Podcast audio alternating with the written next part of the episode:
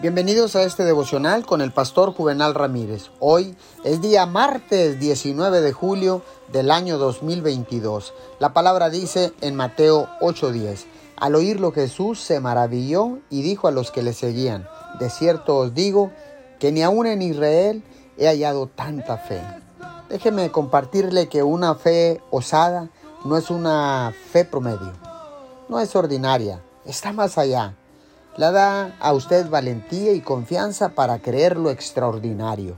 La fe promedio dice, Dios, ayúdame a sobrevivir en esta recesión. La fe osada dice, Dios, yo creo que tú me prosperarás en medio de esta recesión. La fe promedio dice, quizás algún día saldré de este problema. No lo sé, es bastante difícil. La fe osada dice, yo sé que no solo voy a salir, voy a estar mejor que antes.